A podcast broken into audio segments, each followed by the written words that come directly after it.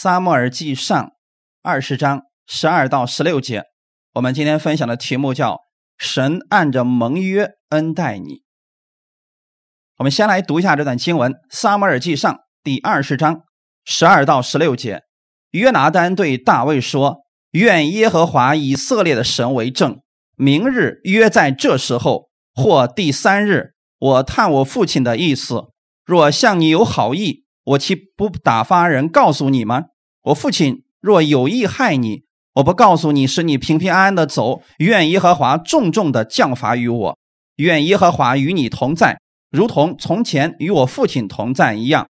你要照耶和华的慈爱恩待我，不单我活着的时候免我死亡，就是我死后，耶和华从地上剪除你仇敌的时候，你也永不可向我家绝了恩惠。于是。约拿丹与大卫家结盟，说：“愿耶和华借大卫的仇敌追讨背约的罪。”阿门。好，我们先来做一个祷告。天父，我们感谢赞美你，谢谢你带领我们来到你的面前。我们知道我们是跟你有约定的，你是立约的神，你的名叫耶和华，与我们立约的神，你是按着这盟约来恩待我们。不是因为我们行为好了，你才赐福给我们，乃是因着这盟约，因着耶稣基督的血，所以你每一天把你的恩典降下来。今天这个时刻当中，我们来寻求你，你借着圣灵来更新我们，用你的话语让我们更多的认识你，经历你的同在。把下面的时间完全交给圣灵，你亲自帮助每一个寻求你的弟兄姊妹。奉主耶稣的名祷告，阿门。那我们今天这个本文。撒母耳记上第二十章曾经讲了一个故事，在旧约的时候啊，约拿丹和大卫是非常要好的朋友，两个人之间关系好的跟一个人一样。大卫跟约拿丹之间立了一个盟约，因为当时啊是约拿丹的父亲扫罗做王，而扫罗王呢对大卫是看不上眼的，就因为当时民间。流传的一个话语叫做“大卫杀死万万，扫罗杀死千千”，他就觉得有一天啊，大卫会夺去他的王位，所以千方百计的针对大卫。而大卫也确实是神所高立的仆人和君王。大卫心里边呢，一直是想着我们的神的，他知道他跟神之间的盟约，所以他会非常重视这个盟约。当我们人跟神之间的这个约定我们重视的时候，那么我们跟人之间的盟约也就发生作用了。约拿丹对大卫说：“愿耶和华以色列的神为证。”你看到没有？他们两个之间的约定，起中间纽带和桥梁的是耶和华。因为那个时候呢，扫罗想杀大卫，约拿丹那时候不相信。这时候呢，他们两个立了一个约定，说。我去探一探我父亲的意思。如果我父亲真的想杀你，我一定会回来告诉你，让你平平安安的离开。如果我不这么做的话，愿耶和华重重的降罚于我。其实约拿丹他心里边他是偏向于大卫的，因为他相信大卫是神所立的，而且他所做的事情是正直的。而在这里呢，当时他们说了一句话，说：“愿耶和华与你同在。”如同从前与我父亲同在一样，约拿丹心里非常清楚，现在神跟大卫在一起。那今天你们知不知道圣灵与你在一起呢？啊，如果你知道这个的话，无论你往哪里去，无论遇到什么样的问题，你心里是不害怕的，因为你知道神跟你在一起的。撒母耳记上二十章十四节说。你要照耶和华的慈爱恩待我。约拿丹心里非常清楚，大卫有一天一定是要做王的，因为这个是先知早已经说出来的话语。所以约拿丹他并不说啊，大卫有一天你做了王位了，呃，那么你要给我啊平分王位，因为这个是我父亲的让给你的。他没有这么想，他心里也非常是敬畏我们的主的，所以他对大卫说：“你要照耶和华的慈爱恩待我。”不单是我活着的时候，就是我死了以后，耶和华从地上剪除你仇敌的时候，你不可向我家绝了恩惠。这是不是两个人之间的约定？约拿丹可能这时候发了个预言，他不知道自己将来的命运会如何，但是他有一个想法，就是大卫你当上王了，耶和华把你的仇敌都剪除了，你别忘记了我们之间的这个盟约，你要因着这个盟约向我家施恩惠，不可断绝了我家里的恩惠。大卫当时也同意了，于是约拿丹与大卫家结盟，说。愿耶和华借大卫的仇敌追讨被约的罪。这是旧约的时候啊，两个人之间他们起誓的时候立盟约的时候的一个决定啊，就说如果两个人都遵守了这个盟约，那么他们两个人都蒙福；如果其中有一个人违背了这个盟约，那是要受惩罚的。这就是盟约。啊。那当时约拿丹对大卫说啊，如果你没有履行你的约定，那么，愿耶和华借大卫的仇敌攻击你背约的罪。就是如果你违背了现在我们所立的这个约定啊，那么有一天你的仇敌要起来攻击你的。这是盟约当中，就两个人之间立合同是不是这样的？合同当中有我们彼此都能够得着的好处，同时也是那违约了以后是要付出代价的。这个可不分新约和旧约啊。是我们生活当中跟我们有关系的。大卫与约拿丹立了这个约定之后啊，二人是同心同工，就确定了以后无论发生什么事情，大卫你不能向我和我的家人断了恩惠。他们两个人是真正的朋友，而且都是彼此守约的。后来约拿丹死了，圣经记载大卫为约拿丹痛苦哭泣。再后来的时候，约拿丹的父亲扫罗也战死了。大卫后来就当了以色列的王。因为过去的时候啊，扫罗王以及他的儿子们，除了约拿丹之外啊，其他的儿子们也逼迫过大卫，多次的差点让大卫丧命。再到后来呢，圣经上记载说啊，扫罗家越来越弱。而大卫家却越来越强大。大卫强大之后啊，扫罗的后裔们害怕大卫，全都逃跑了。其中就包括约拿丹的儿子米菲波舍。这个人是我们今天所要讲的一个中心。约拿丹因为死了，那么他是有一个儿子的，他的儿子叫米菲波舍。但这个米菲波舍呢，他并不知道。自己的父亲跟大卫之间有过盟约，他非常害怕大卫，每一次都在躲着大卫。我们看一段经文，《撒母耳记下》第四章第四节：扫罗的儿子约拿丹有一个儿子，名叫米菲波舍，是瘸腿的。扫罗和约拿丹死亡的消息从耶斯列传到的时候，他才五岁。他乳母抱着他逃跑，因为跑得太急，孩子掉在地上，腿就瘸了。这就是约拿丹的孩子米菲波舍。后来，这个米菲波社一直在一个人的家里，这个人叫马吉。这个家人啊，对大卫是非常的惧怕，因为这个人他了解，不论是扫罗还是扫罗的儿子，当初是怎么对待大卫的。那现在大卫人家越来越强大了，扫罗的后裔是不是就很害怕了？我们过去看过很多的古装电视剧，有没有发现，他的仇敌突然有一天掌握势力了，他一定会把他的对手和过去逼迫他的人全部给他清理完。当了王之后，人很容易做这个事情的呀。那现在的问题是什么呢？米菲波设。以及养育米菲波设的这些人，他们心里边都害怕大卫，所以他总是给米菲波设讲这个大卫何等的可怕。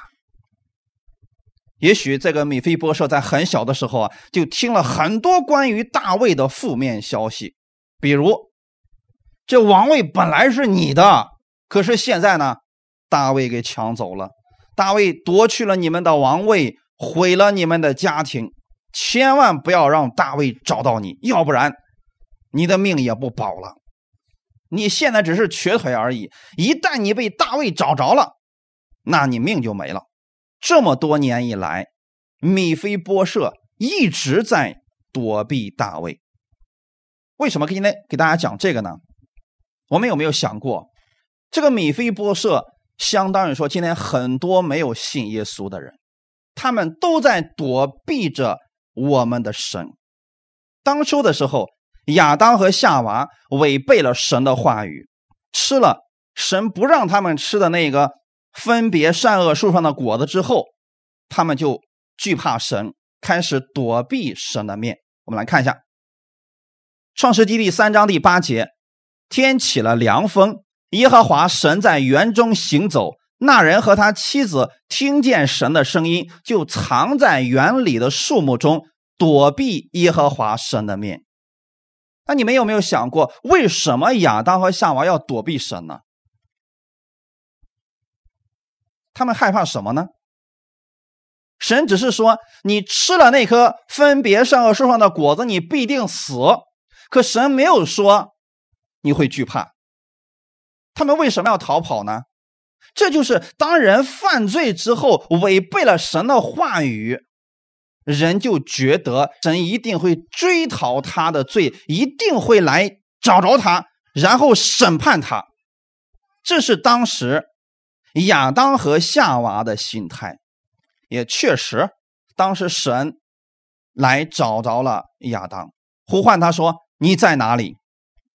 那么神来找亚当的目的是什么呢？是真的要审判他吗？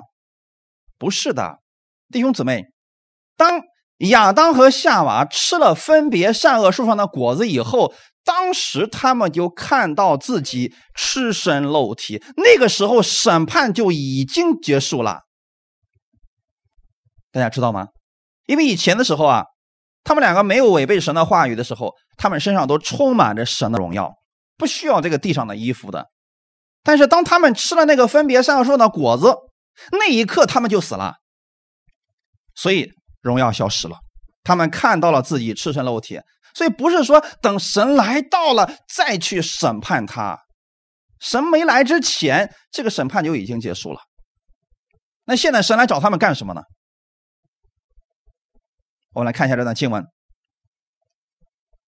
创世纪》三章二十一节：耶和华神为亚当和他妻子用皮子做衣服给他们穿。大家现在知道神来找他们干什么了吧？而亚当和夏娃他们之所以惧怕，他是以为神来追讨他的罪，来审判他，来刑罚他。其实这个都结束了，就像今天的人一样。今天的世人，他们惧怕神，他们害怕神会审判他。你说神的审判是不是已经结束了？只要你不信耶稣，你注定就是死亡。无论你找不着神，无论神找不着你，这个结局已经定了，对不对，弟兄姊妹？那么神来找亚当和夏娃的目的，其实是要遮住他们的羞耻。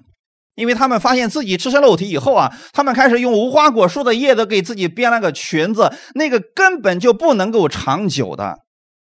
神给了他们一个方式，那就是杀了一只动物，用动物的皮子给他们做衣服穿，这才能遮住他们的羞耻。直到今天为止，我们所有的人都需要穿衣服。大家现在明白了吗？这个起初做衣服的这个方式，那就是从神开始的。有没有发现，随着世代越来越发展，人们对衣服那是越来越要求高了，越来越讲究了吧？到现在为止，最贵的是什么衣服？还是真皮的吗？那起初的时候，神给亚当和夏娃做的是不是真皮的衣服？哎。你看到没有？无论人类怎么发展，最后还是回到神那里去了。这就是神去找亚当的原因。神找他，还有另外一个原因，就是要告诉他救恩在哪里。虽然你犯错了，但神没有把所有的路都给堵死，而是给了他一条出路。所以在审判的时候，看起来那个叫审判，实际上是拯救啊。因为他对对蛇当时说了一句话，是不是？你和女人要彼此为仇，你要伤女人的脚跟，女人的后裔啊，你要伤女人后裔的脚跟，女人的后裔要伤你的头，这是不是一种救恩的出现？弟兄姊妹，所以神来了，实际上是想安慰亚当和夏娃，是想给他一个出路。那今天我们看世人，当他们远离神的时候，他们觉得自己正在遮住自己的羞耻，正在创造自己的荣耀。岂不知他们所做的所有的一切，都是无花果树叶子所做的裙子而已，短暂就消失了。只有耶稣来了，他把他的衣袍披在我们身上，我们才有永远的荣耀。约翰福音第一章十到十二节，他在世界，世界。也是借着他造的，世界却不认识他。他到自己的地方来，自己的人倒不接待他。凡接待他的，就是信他名的人，他就赐他们权柄，做神的儿女。阿门。这是耶稣来到这个世界上的目的。很多人不愿意接受耶稣，是因为害怕到教会当中，这位神会显出他的罪，会照出他的问题。这是人把神给传错了，这也是魔鬼的诡计啊！实际上，无论是哪一个人，你来寻找耶稣的时候，耶稣不是要定你的罪，乃是要让你因着他得救的。这是圣经上耶稣来给我们说的非常清楚的话语。他在这个世界，这世界也是照着他造的，世人却不认识他。那现在耶稣到这个世界上来了，世人不接他，就竟然与耶稣为敌。但是有另外一个祝福是什么呢？一旦有人接受耶稣，神就赐给他们一个权柄，做神的儿女。过去亚当所失去的，我们借着耶稣又重新得回来了。现在多数的世人就像米非波设一样，依然还活在惧怕、活在仇恨、活在迷茫当中，他们不知道路在哪里。一听到这位神，他们就惧怕，因为他们都发现自己有了问题，发现自己犯了罪，就是不愿意来相信这位主。那马上我们要过圣诞节了，你们也知道，你看，我们让这个人去逛街，去啊玩别的，甚至说去拜别的神，大家都没有什么反对的。但唯有你让这个人来教会来信耶稣的时候，这些人，很多人的反应马上就我不能去。他就算不知道耶稣是干什么的，他也不愿意去。但其他的神他倒不排斥，其实就是因为这位神是真的光，这个光照到人的里边的时候，人是有惧怕出现的。但不是说这个光让人带来了惧怕，是人自己误解了我们的神，就像米菲波设误解了大卫一样。因为他不知道他的父亲跟大卫之间所立的约，他就一直活在逃亡当中这么多年，实在是太可惜了。他误解大卫，如同现在的世人误解我们的神一样。其实我们的神，你发现没有？你去寻找他，他不是要定你的罪，他反而是要赐恩典给你，让你知道耶稣为你做了什么。就是因为太多的人不知道耶稣做了什么，他们对神非常的惧怕，依然躲避神，活在内疚、痛苦、疾病和各种混乱当中。但现在是神找到他们了，如同今天我们讲的大卫去找米菲波设一样。我们来看一下这段经文，《撒母耳记下》第九章一到三节，大卫问说：“扫罗家。”还有剩下的人没有？我要因约拿丹的缘故向他施恩。扫罗家有一个仆人，名叫喜巴。有人叫他来见大卫王，问他说：“你是喜巴吗？”回答说：“仆人是。”王说：“扫罗家还有人没有？我要照神的慈爱恩待他。”喜巴对王说：“还有约拿丹的一个儿子。”是瘸腿的。你发现没有？是大卫主动来找米菲波设，如同耶稣来到这个世界上，他亲自来找着我们一样。这个世界上的假神都是人去找他们的，唯有耶稣来到这个世界上，他是真神来寻找我们。这个时候呢，人反而倒是不愿意接受耶稣了，反而开始跑了。那么一开始的时候，美菲波设遇见大卫就逃跑，现在大卫要去找他了。找他之前，这个话已经说的非常的清楚了：我要因约拿丹的缘故向他施恩。不是现在这个孩子太可怜了，所以大卫才向他施恩的。弟兄姊妹，不是因为你够可怜了，你在神面前痛哭流涕了，神才赐恩给你，不是的。也不是因为你有成就了，你过去做了很多贡献，所以神才要拯救你，也不是。神拯救你，乃是因为耶稣的缘故。我们看一段经文，《撒母耳记下》第九章五到八节。于是大卫王打发人去，从罗底巴亚米利的儿子马吉家里招了他来。扫罗的孙子约拿丹的儿子米菲波设来见大卫，伏地叩拜。大卫说：“米菲波设。”米菲波设说：“仆人在此。”大卫说：“你不要惧怕，我必因你父亲约拿丹的缘故施恩你。”将你祖父扫罗的一切田地都归还你，你也可以常与我同席吃饭。米菲波设又叩拜说：“仆人算什么？不过如死狗一般，竟蒙王这样眷顾。”你们透过大卫和米菲波设的这段对话，有没有看到米菲波设的心里是非常害怕大卫的？这么多年，他拼命的躲着大卫，这次一看躲不过去了，人家派人把他给请过来了。我们可以自己想一下，在大卫派人请米菲波设来见他的这个过程当中，此时此刻米菲波设的心里怎么想的？是不是不愿意去？也许他跑被抓过来了。但甭管怎么说，现在美菲波设是不得已的情况下，终于来到了大卫面前。他虽然不愿意见大卫，但是还是来了。来到大卫面前之后啊，他就开始伏地叩拜。大卫说：“美菲波设啊，可能这个话语 可能一下子吓住他了，是吧？”美菲说：“仆人在此。”你发现没有，在美菲波设的心里边，他有没有觉得自己可以像大卫的儿子一样？不敢想这个事情，对不对？所以今天很多人来寻找耶稣，来相信耶稣，他从来不敢想我自己是神的儿子，你一直把自己当仆人看待的。旧约之下的那些先知们，他们确实是仆人，像摩西、以利亚这些人都是仆人，可你们不一样，你们是儿子。啊当你们接受耶稣的时候，神因着你接受耶稣，因为耶稣的原因恩待你。所以你是神的儿子，你不是仆人，你是可以跟王一同坐席吃饭的。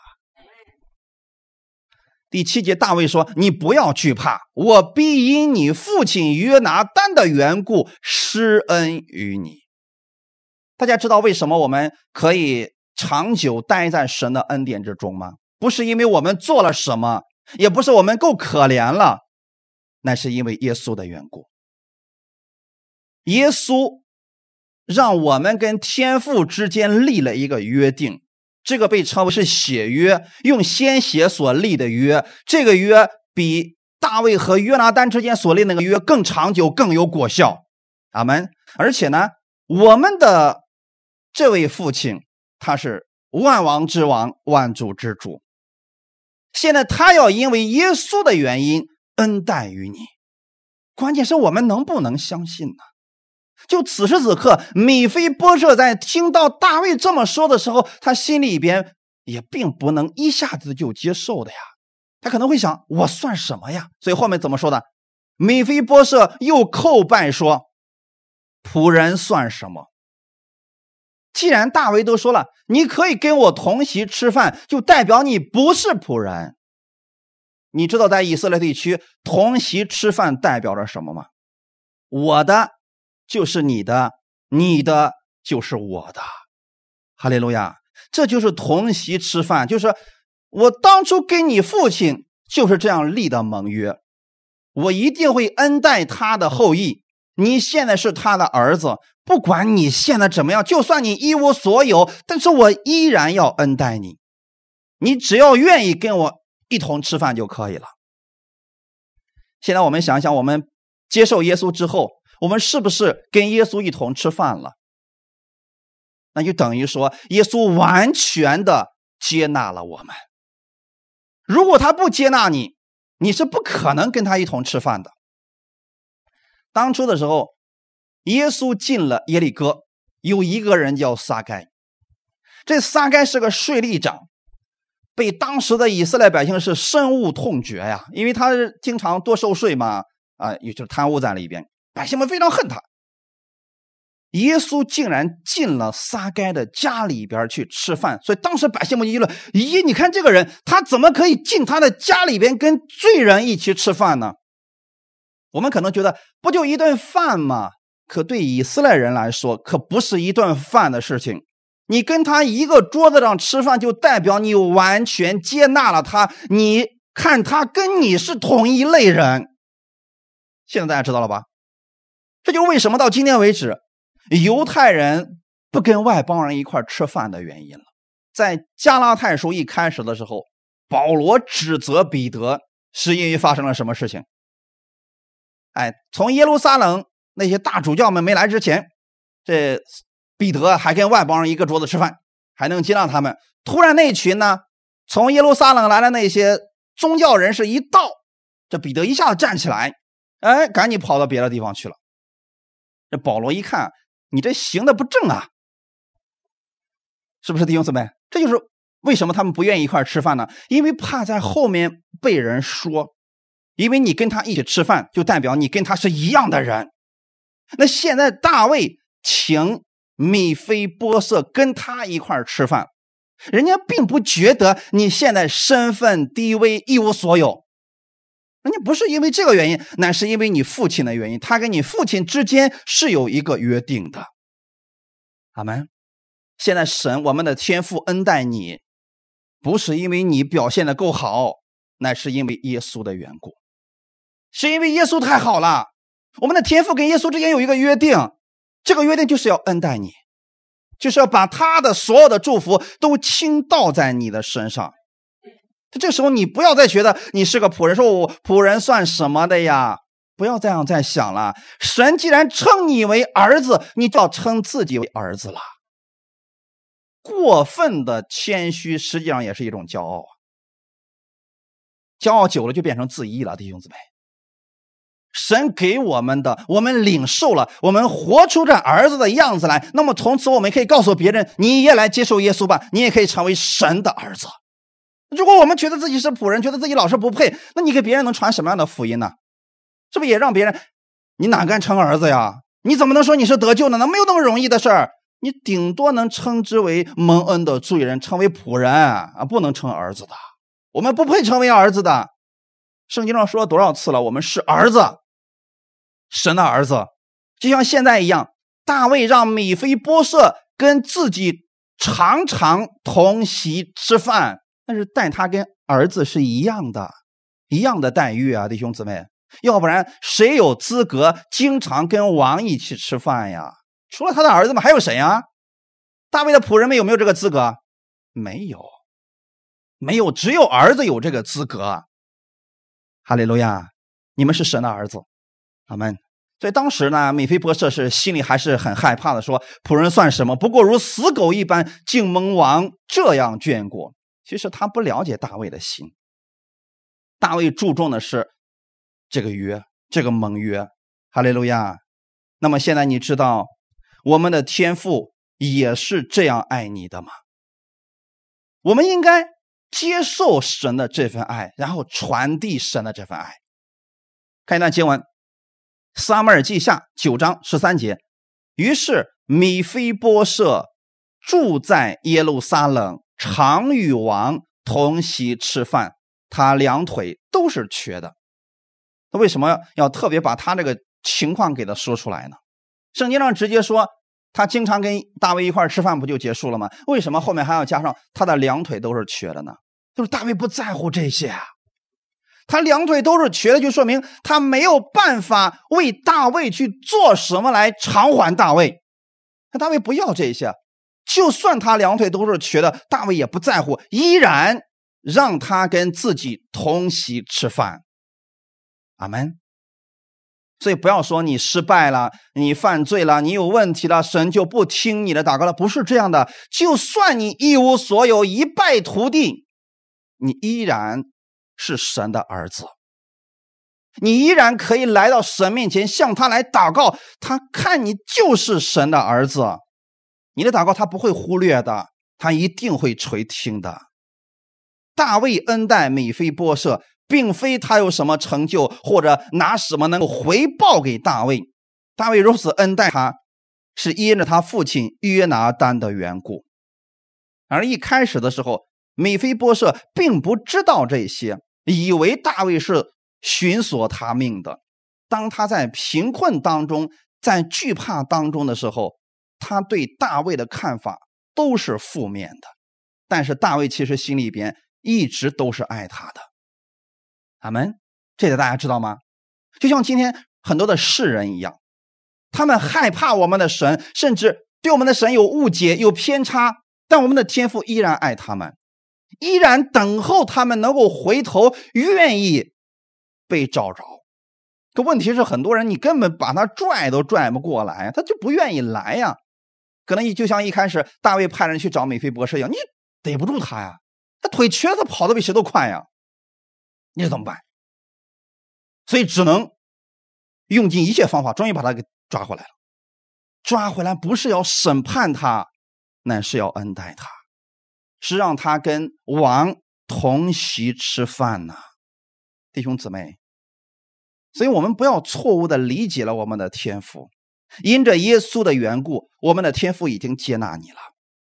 天父愿意接纳所有的世人，让他们因着耶稣成为神的儿女。他愿意把基督的一切祝福都赐给你，不是因着你的好行为，乃是因着基督的缘故。因为你是异人的后裔，哈利路亚！你是异人的后裔。我们看一段经文，《加拉太书》第三章二十六到二十九节。所以你们因信基督耶稣，都是神的儿子；你们受洗归入基督的，都是披戴基督了，并不分犹太人、希利尼人、自主的、为奴的，或男或女，因为你们在基督耶稣里都成为一了。你们既属乎基督，就是亚伯拉罕的后裔，是照着应许承受产业的了。阿门。这段经文很重要啊！你们因信基督耶稣，都是神的儿子。因为米菲波设，如果他相信大卫的话，大卫说：“我因着你父亲约拿丹的缘故，我要赐恩给你，我要养你的老，直到你死去，你可以跟我一块同席吃饭。”如果米菲波设相信这个话语，他可以接受这个，然后常常怀着感恩的心就够了。因为大卫此时此刻不需要他回报什么，他父亲已经做的够多了。现在你知不知道，我们的天父恩待你，不需要你再做什么来回报我们的天父，因为耶稣做的已经够多了。你现在要做的是领受天父的这份恩典，然后把这份爱给出去，给别人。宣扬他的名就够了，阿门。你们因为信耶稣基督，都是神的儿子了。这个身份我们要牢牢的记在心里边。你不是仆人，你是神的儿子。你们受洗归入基督的，都是披戴基督。这个是什么意思呢？当我们相信耶稣以后，我们就属于基督了。耶稣把他的义袍给了我们，我们披在了身上，所以。天父看我们跟耶稣是一样的，你身上披着耶稣的衣袍，所以神看你是圣洁的，是公义的，是他所爱的。这就是为什么圣经上告诉我们：耶稣如何，你们在这世上也如何。你不仅仅是披着耶稣衣袍这么简单的一个说法，那是代表着基督的一切都在你的身上。你是神的儿子，你是义人。很多人也说我是因信被称义的人，可你知不知道这个义人代表着什么呢？如果有一天你父亲去世了，你是他的儿子，你知道这个儿子意味着什么吗？可以承受产业的。哈利路亚！我们走经中说，我们是神的儿子，我们是神的儿子。你知道，神的儿子一人是可以承受一人的赏赐和祝福的，那是可以承受基督所有的产业的人。很多人只知道自己是艺人，却没有活出，并且没有承受艺人的那个祝福呀。你知道有多少人今天在这个世界上活的，相信了耶稣，依然活的跟？米菲波设没进宫前一样，天天活在惧怕当中，觉得自己啊老是被大卫追杀，好像神神现在总是拿个放大镜来找他的罪，一旦找了之后一鞭子下去要收拾他一样。这些人真的心里面好惧怕呀，越信主心里越恐惧啊。这样的人是不是挺多的？我们不要这样的想了，弟兄姊妹，你们现在是披戴着耶稣基督的人。后面说，并不分犹太人、希利尼人、自主的，就是不管你是哪个民族的，你是过去是做什么的，这都不重要。重要的是什么呢？因着耶稣基督，你现在在基督里都成为一了。神如何对待耶稣，就如何来对待你；神如何爱耶稣，就如何爱你。二十九节啊。你们既属乎基督，就是亚伯拉罕的后裔。为什么这儿要提到亚伯拉罕呢？因为亚伯拉罕承受了两方面的祝福。第一方面是属灵的祝福，第二个方面呢，属地的祝福。属地的祝福，我们看一看，都包括了什么？他的儿子以撒以及以实玛利，是不是世界上三分之二的人差不多都为他们给都是他的后裔了？就是还有很多没有信耶稣的，但是他们依然是肉身的亚伯拉罕的后裔，是不是很有意思？那么这样来讲，我们说什么呢？你们是属于基督的，你们就是亚伯拉罕的后裔。这儿说的是属灵的后裔。肉身上我们不是犹太人，我们也不是伊什玛利的后裔，但我们在属灵上却是亚伯拉罕的后裔了。亚伯拉罕在承受属地的祝福的时候。在这之前，先承受了属灵的祝福。你们知道你们也是这样的吗？你们在承受属地的祝福之前，先要确定你们是亚伯拉罕属灵的后裔。天上所有的属灵的祝福，神都乐意赐给你，你只要张口就可以了。我们可以设想一下，假如米菲波设进了宫之后。他想要个什么吃的，可不可以吩咐仆人给他拿过来？可如果他天天活的是心惊胆战，总怕大卫不怀好意，什么都不敢要，是不是活在宫里他更更难受了？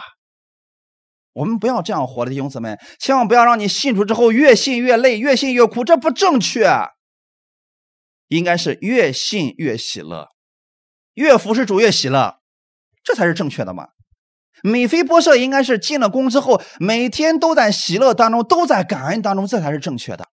那你们现在相信了耶稣，你们都是亚伯拉罕的后裔了。亚伯拉罕可以向神祷告，神赐给他祝福，属灵的祝福。在地上的时候，你也可以。你们是照着应许承受产业的了。什么应许？照着哪个应许？耶稣。因着耶稣，神要赐福给你。天父爱你，他想要全心全意的爱我们。只要我们相信他，依靠他就可以了。当你来到天父的面前，他是透过耶稣来看你，就像神去找到了亚当一样。其实是神要拯救他，要给他一个出路。神不是因为你有了好行为了才爱你的。神赐福给你，爱你，乃是因着耶稣的血，因为耶稣的这个约，所以他乐意赐福给你。你的祷告蒙应允，不是因为你表现的够好，你感觉良好，乃是因着这个约定，那个是用耶稣的血所立的约。阿门。过去的时候，也许因为你的缘故，也许因为别人的缘故，你失去了很多的祝福。这个不重要，重要的是什么呢？现在你就不再一样了。那你说，如果米菲波设天天抱怨他的那个主母，你为什么跑那么快，把我腿给摔断了？如果天天活在内疚、自责和愤怒当中，他的人生是非常灰暗的。然后呢，再加上别人给他说很多大卫负面的消息，他就天天想着逃亡，他的人生真的很苦的。现在进到大卫的宫里边了，他的人生应该发生改变了。把过去那一切全部都放下吧，你也要如此来生活的。过去你可能在依靠自己，有痛苦，有各种委屈的事情。现在因着耶稣，这一切都不再一样了。虽然你过去损失了一些东西，也许因为你自己的缘故，或者因为你家人的缘故，或者因为别人的原因，但是我们的神。可以补偿你的一切。约珥书第二章二十三到二十五节，西安的民呐，你们要快乐，因为耶和华你们的神欢喜，因他赐给你们合宜的秋雨，为你们降下甘霖，就是秋雨、春雨，和先前一样。何尝必满了麦子？酒榨与油榨必有新酒和油盈溢。我打发到你们中间的大军队，就是蝗虫、男子、蚂蚱、茧虫，那些年所吃的，我要补还你们。为什么这里要用西安的名呢？西安代表的是新的耶路撒冷，你也可以说西安代表的是神的恩典。你们在恩典之下的百姓啊，你们有福了。就算过去你们在律法之下，你们。犯罪，你们跌倒，你们软弱，你们损失了很多东西，但现在不一样了。你们要快乐，就像美菲波设现在是不是可以快乐了？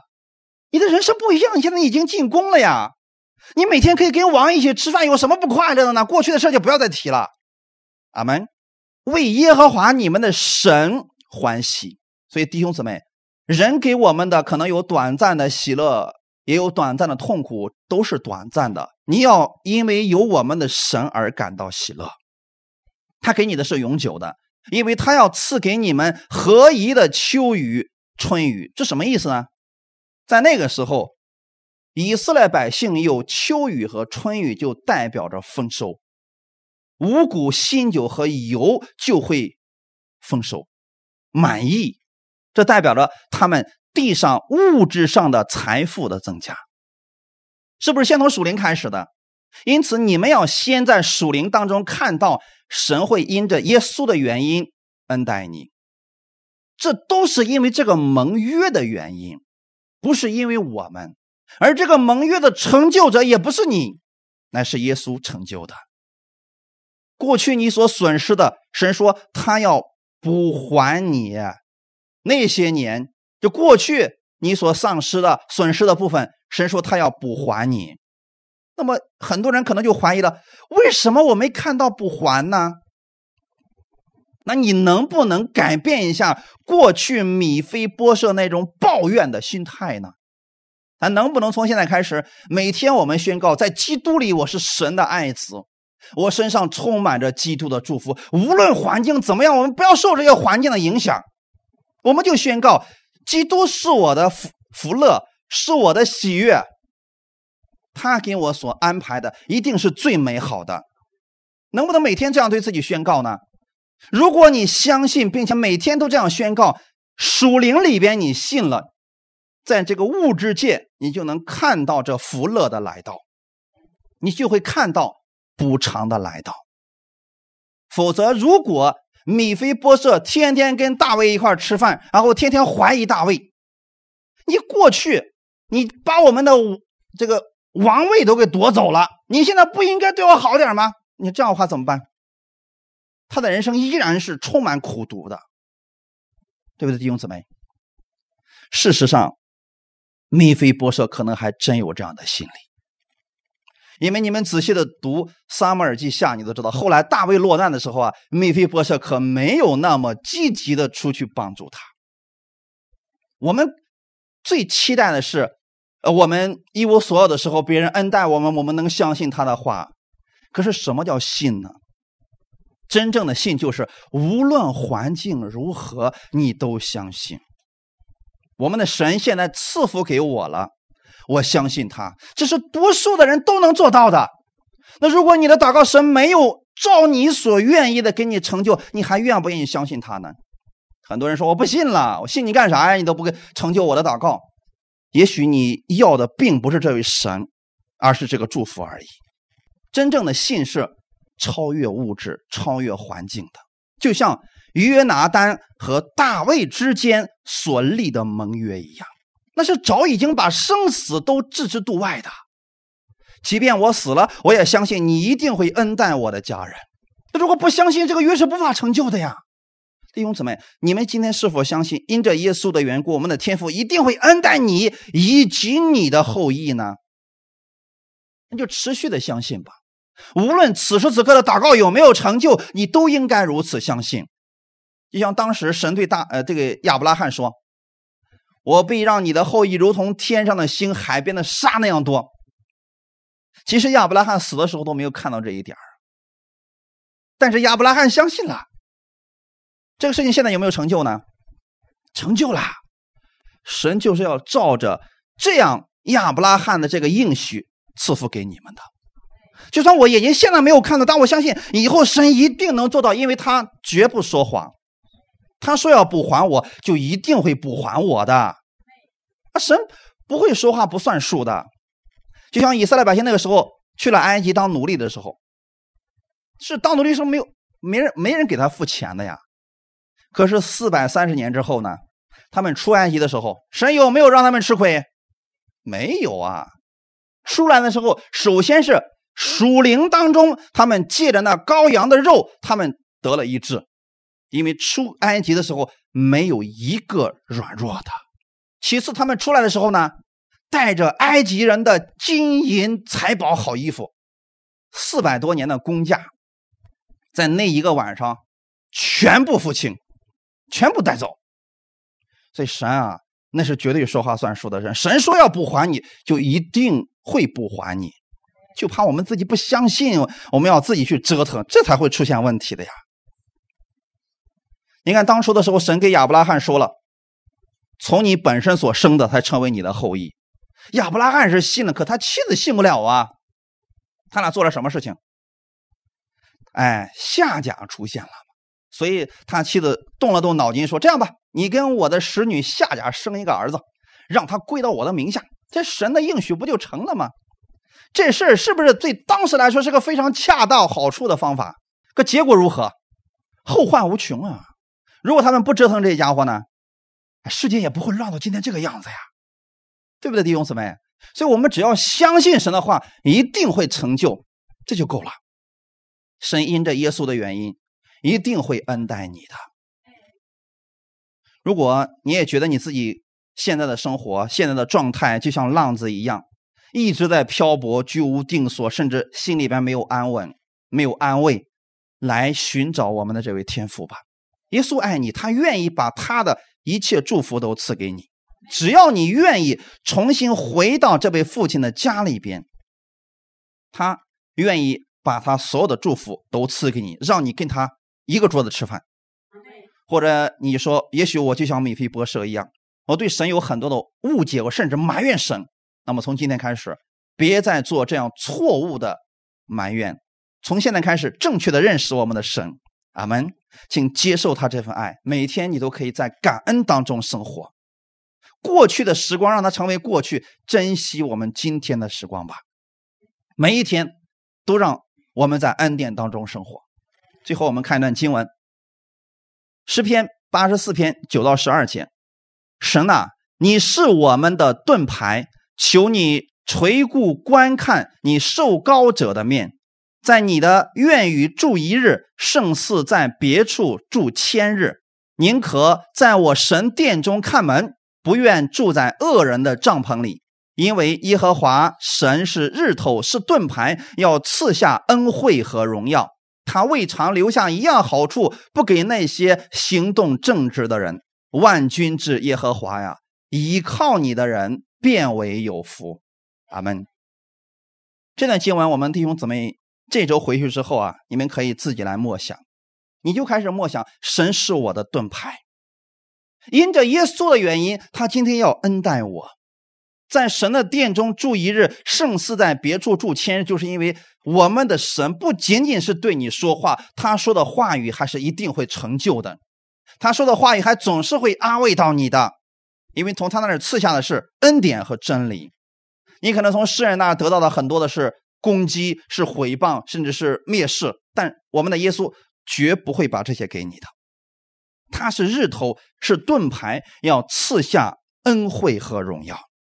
所以，我们今天要这样来思想：我们的天父要赐下恩惠和荣耀在我的身上。新的一周开始，我期待着神的恩惠和荣耀在我的身上出现，因为他没有留下一样好处不给我。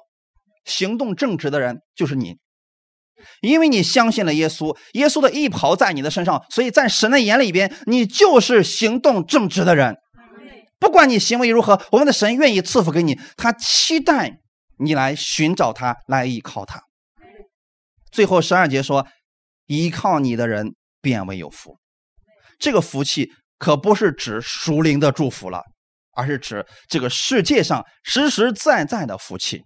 我们的弟兄姊妹都期望我们信了主之后，我们的生活确实能够发生改变，让我们的家人以及我们身边的朋友都能看到。那就先从依靠神属灵的祝福开始，抓住神的应许。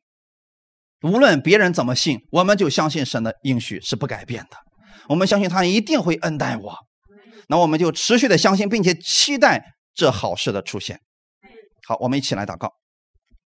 天父，我们感谢赞美你，谢谢你今天借着这样的话语来恩待我们，让我们知道我们也是跟你之间有盟约的人。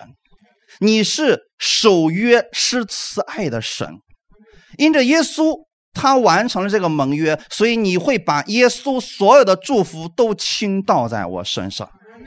我现在不再像米菲波设一样，我是可以跟王一同吃饭的人。我是神的儿子，在耶稣基督里边，我是蒙福的人，是公义的，是圣洁的，是你所喜悦的。你让圣灵住在我心里，每天会引导我的脚步。我在生活当中每天会看到你的荣美。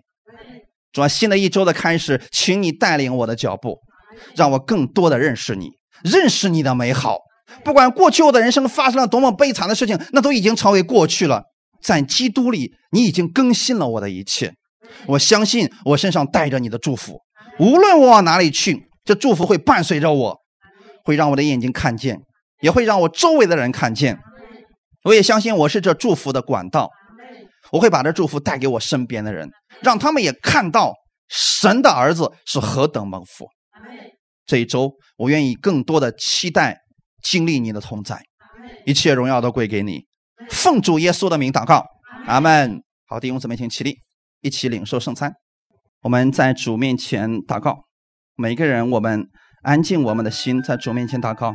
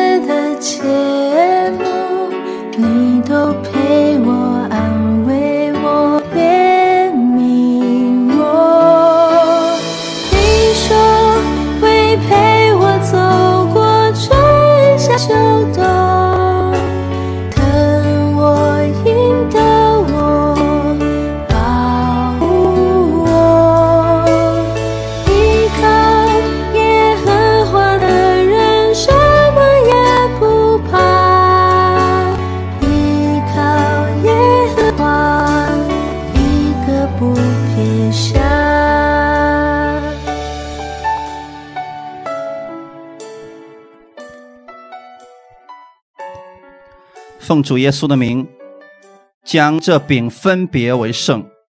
从此刻开始，这不再是普通的饼，乃是耶稣的身体，为我而舍的。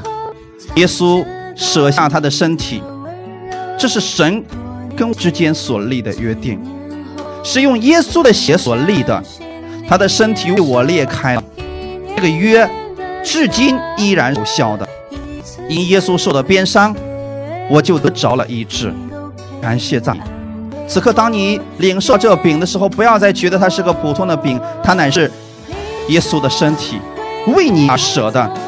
这说明耶稣真没有离开你，他依然与你在一起。此刻，你就可以思想，你需要耶稣为你做什么呢？如果你身体上有疾病，有需要医治的地方，此刻你可以说：“耶稣，我领受你的身体。我知道，当你进入我的身体之后，我身上所有的疾病。”就要离开，我就会得痊愈了。你们需要耶稣为你做什么呢？此刻，请开口向他来祷告，领受耶稣的身体吧，把你所需要的告诉他，他要借着耶稣的身体医治你。我们一起来祷告。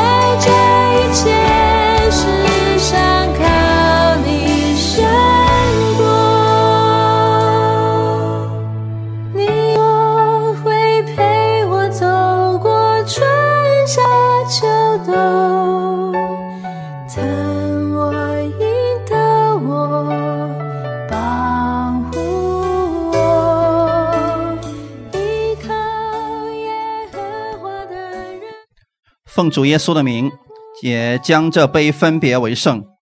从现在开始，这不再是普通的葡萄酒，乃是耶稣的宝血，为我而流的。耶稣流出宝血，使我所有的罪都被赦免了。我知道这宝血是我跟天父之间的约定，这约定是永远的约，让我永远可以被称为是神的儿子。让天父永远可以恩待我，让我可以在父的面前被他所悦纳，都是因为耶稣的血。天父，谢谢你如此的爱我，谢谢你如此恩待我。因着耶稣的宝血，让我知道我是蒙受赦免的人，也让我知道以耶稣受的刑罚，我就得着了平安。我拒绝一切负面的定罪的消息。我知道在基督里边，你会改变我，更新我。所以，此时此刻，弟兄姊妹，如果你心里面有什么样的委屈、难过，在天父面前说出来吧，把你的难过、委屈告诉他，他要安抚你，他要安慰你，赐下他的恩典在你的身上。哈利路亚！要相信，因耶稣受的刑罚，你就得着了平安，他的平安要充满你，完全充满在你的身上。此刻，我们在主面前来祷告吧，一起来开口祷告。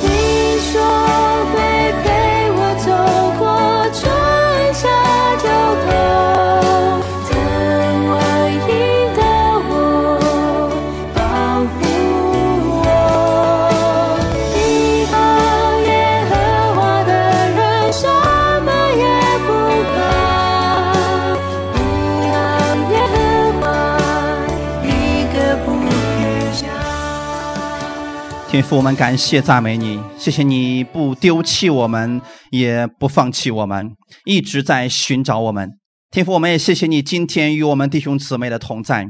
我们借着圣餐，再一次来纪念耶稣在十字架上为我们所做的。